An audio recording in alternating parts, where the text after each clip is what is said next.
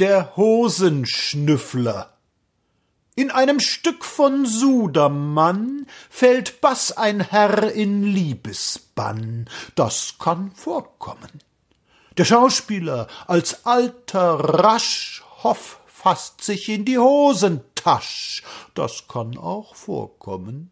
So hätten wir den brünstigen Vater als Taschenspieler im Theater. Das darf nicht vorkommen.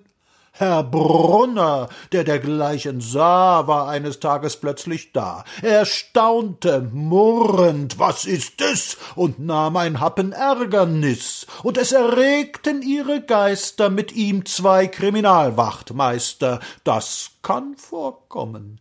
Man schleppt die Hose vors Gericht. Ist dies nun Unzucht oder nicht?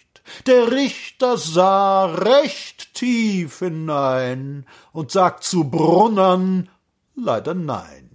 So sprach man jenen Mimen frei, der lachte froh und rief Ei, ei.